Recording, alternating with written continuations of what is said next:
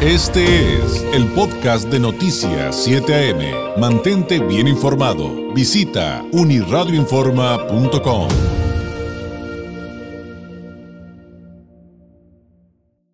Le agradezco a Andrés Barrios Arenas, coordinador de la Plataforma Nacional.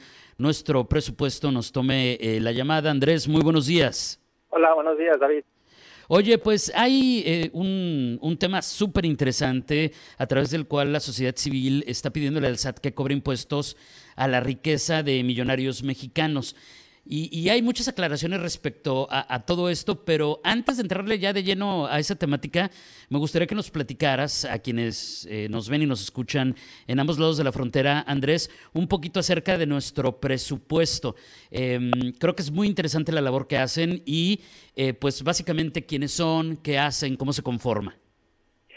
Claro, con mucho gusto. Mira, eh, el esfuerzo de nuestro presupuesto es un esfuerzo que se hace en colectivo lo coordinamos desde el Centro de Estudios Aplicados, pero es un esfuerzo donde tratamos de eh, agarrar el proyecto del presupuesto antes de que se apruebe en el Congreso y eh, que es algo muy técnico, es algo muy elaborado y lo que hacemos es eso pasarlo a herramientas que permita a la ciudadanía poder leer y entender cómo es que se va se planea gastar el dinero, pues que es de todas y todos, ¿no? El dinero público y pues entonces que la ciudadanía pueda dar su opinión, ¿no? Y le haga llegar a, las y los diputados alguna recomendación diciéndole, oye, pues tal vez estás gastando demasiado en algo o tal vez hace falta ponerle más atención a esta cosa, a, este tema en específico y pues de alguna manera poner en la agenda pública, poner en la, en la conversación de, de la ciudadanía pues eh, esto que es bien importante, ¿no? ¿Cómo es que se va a utilizar el dinero que, que, es público y, que pues viene de, lo que aportamos todas y todos, ¿no? Oye, y tengo entendido que esta plataforma, nuestro presupuesto, inició, digamos, de manera estatal, eh, si no me equivoco, por favor acláramelo, en Jalisco, pero ya después, eh, justamente por la incidencia que generaron, la atención que generaron y los efectos que generaron, finalmente se convirtió ya en una plataforma nacional. El, año pasado hicimos un esfuerzo muy importante para poder empezar a abrir este, los presupuestos de, de, los 32 estados. Este, como bien indicas, pues iniciamos en Jalisco y pues a la hora de estar platicando con personas que trabajan eh, pues la defensa de, de los derechos humanos en, en, otros estados, se interesaron mucho en poder tener un ejercicio similar y pues justo lo que empezamos a hacer desde el año pasado, una cruzada permanente por hacer la, la apertura de los presupuestos en los 32 estados, ¿no? Porque pues normalmente es información que este está no es muy pública o cuando es pública está en formatos que, que no se entienden, ¿no? Mm. A veces son este miles, literal miles de páginas escaneadas, sí. ¿no? Que, que pues para la ciudadanía es muy difícil que se pongan a leer miles de páginas y entenderle a esas tablas eternas de, de, de números, ¿no? Entonces, pues sí, lo que estamos haciendo es eh, hacer ese llamado eh, a través de las instituciones de transparencia de los 32 estados para que cumplan con la ley, porque aparte, pues la ley les obliga a abrir estos datos, ponerlos en, formatos abiertos, pues para que podamos utilizarlos y pues ahora sí que, que inclusive pues lleguemos a tener comparaciones entre cómo es que se ejerce el gasto público entre los 32 estados de la República. Claro, y, y qué interesante porque eh, como bien dices, el primer paso es eh, eh, verificar que estén cumpliendo con ese tema de transparencia, a lo que ya están obligados, pero después, pues, ¿cómo lo interpretas? ¿Cómo, ¿Cómo logras procesar miles de documentos para tener algo que compartirle a la ciudadanía y en su efecto, evidentemente, pues poderle pedir algo a, la autoridad, al legislador, al, al, ejecutivo, lo que corresponde en cada momento? qué interesante, Andrés. Oye, eh, y ahora sí vamos a este asunto de, del movimiento que los ricos paguen. Creo que de repente se genera mucha desinformación y ahora que lo hemos leído más a fondo, encuentro una propuesta interesante. Es sustentada y te, comento que de repente hay mucha desinformación porque dicen, oye, pues si todos modos todos pagan sus impuestos, pues cada quien paga proporcionalmente y todos los ricos ya pagan más. Pero no es tan cuadrado como eso, Andrés. Platícanos acerca de este movimiento. Sí, claro. Mira, es un movimiento pues que, que, es a nivel mundial, no, no es un movimiento en México. Surge en el 2016 y este actualmente hay 66 países que, que están participando formalmente en, en la Alianza contra la Desigualdad o Fighting Equality.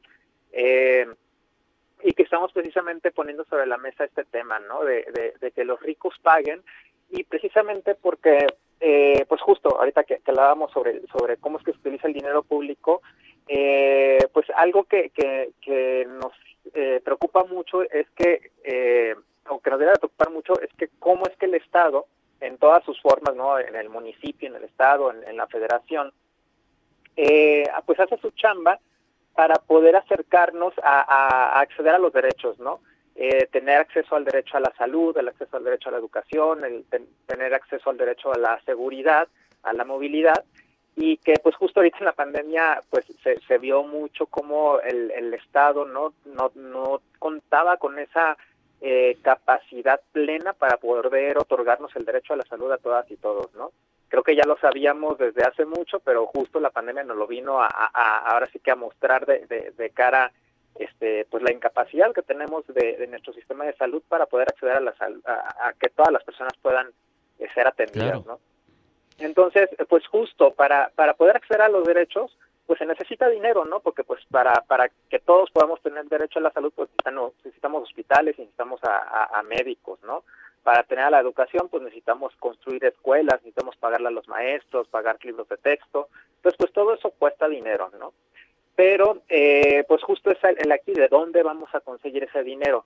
Y, y pues aquí en México tenemos un discurso este pues muy fuerte no sobre diciendo de que eh, la corrupción es ese gran mal y que por eso no nos alcanza el dinero pero la verdad de las cosas es que si acabamos con la corrupción en México el dinero va a seguir sin seguir alcanzándonos ¿por qué? porque México es un país que recauda bien poquito dinero no o sea de, la riqueza que se genera en todo México este, pues México recauda alrededor solamente del, del 14%, 15% de esa riqueza, y en aquellos países que luego nos gusta este, aspirar, como pues los países este, bajos, como Alemania, como Francia, que dicen, ah, es que ya tienen muy buen acceso a salud, tienen muy buena educación, bueno, esos países, la riqueza que generan, llegan a recaudar casi hasta el 50%, ¿no? Entonces, imagínense que pues México solamente recauda 14 de cada 100 pesos de riqueza que se genera y esos países recaudan casi tres veces más, ¿no? Entonces, pues tienen tres veces más dinero para gastar precisamente en darle a la población pues hospitales, escuelas, carreteras, este eh, seguridad, ¿no? Entonces, pues eh, tenemos que empezar a hablar cómo es que en México pues va a crecer esa bolsa, ¿no? del dinero público para que este, podamos acceder todas y todos a, mejores este, servicios de, de, nuestros derechos. Y pues justo es aquí donde, donde viene esta propuesta, ¿no? De que los ricos paguen, porque pues precisamente no podemos aspirar a que este en México, que es un país donde tenemos al, al quien fue el hombre más rico del mundo durante varios años como Carlos Slim, este pues tenga que acceder a, a tener más dinero a, base de, los pobres o, de, la, del grueso de la población. ¿no? Claro, y, también tengo entendido, Andrés, que esto tiene que ver con eh, también temas fiscales, cómo están construidas las leyes alrededor de ese contexto y las exenciones de las que son beneficiados. Por otro lado, que al final de cuentas, pues cuando se hacen los cálculos, pues parece mucho dinero, pero para ellos es, es una afectación mínima el que se aplicaran estos conceptos que nos estás comentando. Sí, claro. Eh, por ejemplo, pues ese impuesto que todas y todos pagamos a la hora de que estamos en una nómina o si somos pequeños empresarios o tenemos una, una empresa que es el ISR, ¿no? El, el, impuesto que pagamos sobre las utilidades o sobre lo que nos pagan de, salario, pues es un impuesto que, que, va teniendo varios escalones, ¿no? Las personas que ganan un salario mínimo, pues obviamente pagan casi 0% de, de, de ese impuesto y va creciendo hasta que llega al 35%, que es el escalón más grande, ¿no? ¿Qué es lo que sucede? Eh, que bueno, ese escalón del 35% eh, aplica para muchas personas. ¿Por qué? Porque el límite para llegar a ese escalón está muy bajito. Debemos de tener más escalones hacia arriba, mm, este, porque tal vez en ese escalón pues caen, eh, pues no sé, un pequeño empresario que tal vez pues se, se las ve para, para sacar a flote la empresa y, y, y llevarla a los Slim, ¿no? Entonces, este, y cuando hay una diferencia abismal entre los ingresos de uno y otro. Entonces, pues, necesitamos crecer más escalones y justo eh, en España, por ejemplo, ese último escalón es del 47%, ¿no? En Francia es del 49%. Entonces, eh, imaginémonos que Carlos Slim está en un escalón que está muy abajo, ¿no? Para él es muy barato ser millonario en México porque está solamente, México le está requiriendo solamente el 35% de sus ganancias, cuando en otros países como en España como en Francia le requerirían un cobro del 47 al 49%, ¿no? Entonces, pues para Carlos Slim es bien barato o para los grandes millonarios, pues es bien barato este pues millonario en México. Sí, es, ese concepto de equidad queda mejor entendido con estos, con estos ejemplos, ¿no? Digo, un, un emprendedor de, mediana capacidad paga el, el, mismo porcentaje de impuestos que Carlos Slim, pues como que algo no cuadra. Otro ejemplo que tenemos aquí muy, muy claro, te comento brevemente Andrés, pues es evidentemente Estados Unidos. Aquí hay muchos ciudadanos que tienen doble nacionalidad y pues las decisiones que toman para el pago de esos impuestos van, en función de ello, porque en Estados Unidos son mucho más altos que, acá. De algunos conceptos se pagan hasta 60%. Ahora, esto también nos, nos lleva, Andrés, creo que es, un tema que si bien no va este, relacionado directamente con el, eh, la propuesta esta de que los ricos paguen, eh, sí se deriva, sí, sí está vinculado eh, con algo que decías. Y al tema al que me refiero es la informalidad. Es decir, esto que comentas de que, oye, pues yo como empresario quiero hacer esto y voy a pagar tanto de impuestos, pues ¿cuántos no deciden? Pues sabes qué, pues mejor me voy al, a la informalidad. Y finalmente es algo que pega también en estos temas, porque hoy por hoy se habla de que más del 50%, tal vez 60% de quienes emprenden deciden hacerlo por esto que nos platicas, en, mejor en la informalidad. Sí, y, aquí tal vez hay un mito que, tenemos que derribar sobre la informalidad, porque se habla mucho de que eh, quienes están en la informalidad no pagan impuestos, y no, sí pagan impuestos, ¿no? Todas las personas cuando consumimos algo, este, cuando vamos por un refresco a la tiendita, estamos pagando IVA y estamos pagando, por ejemplo, en el caso de un refresco que tiene un alto contenido calórico, estamos pagando el IEPS, ¿no? O cuando vamos a la gasolina, la gasolina también tiene IEPS y tiene IVA o cuando compramos cualquier cosa, pues tiene IVA, ¿no? Entonces, estés en la formalidad o en la informalidad, el IVA y el IEPS lo estás pagando, no no hay manera de escaparse. Entonces, o sea, quienes están en informalidad sí están pagando impuestos, tal vez el impuesto que no están pagando es el ISR, pues porque mm. no están reportando ante Hacienda esas este e, e, esas utilidades, ¿no? Pero sin embargo, en México eh, la gran cantidad eh, o, la mayor cantidad de ingresos que tiene eh, el Estado es precisamente por impuestos como el IVA y como el IEP, ¿no? Como el IEPS. no, el IFR no es el, el que sea el, el, el, mm, impuesto de mayor recaudación, ¿no? Entonces, ¿qué está sucediendo? Que este, pues que los ingresos del, del Estado están dándose pues por la base de la población, porque a ver, ese, y vuelvo al mismo este, ejemplo de Carlos Slim, ¿no?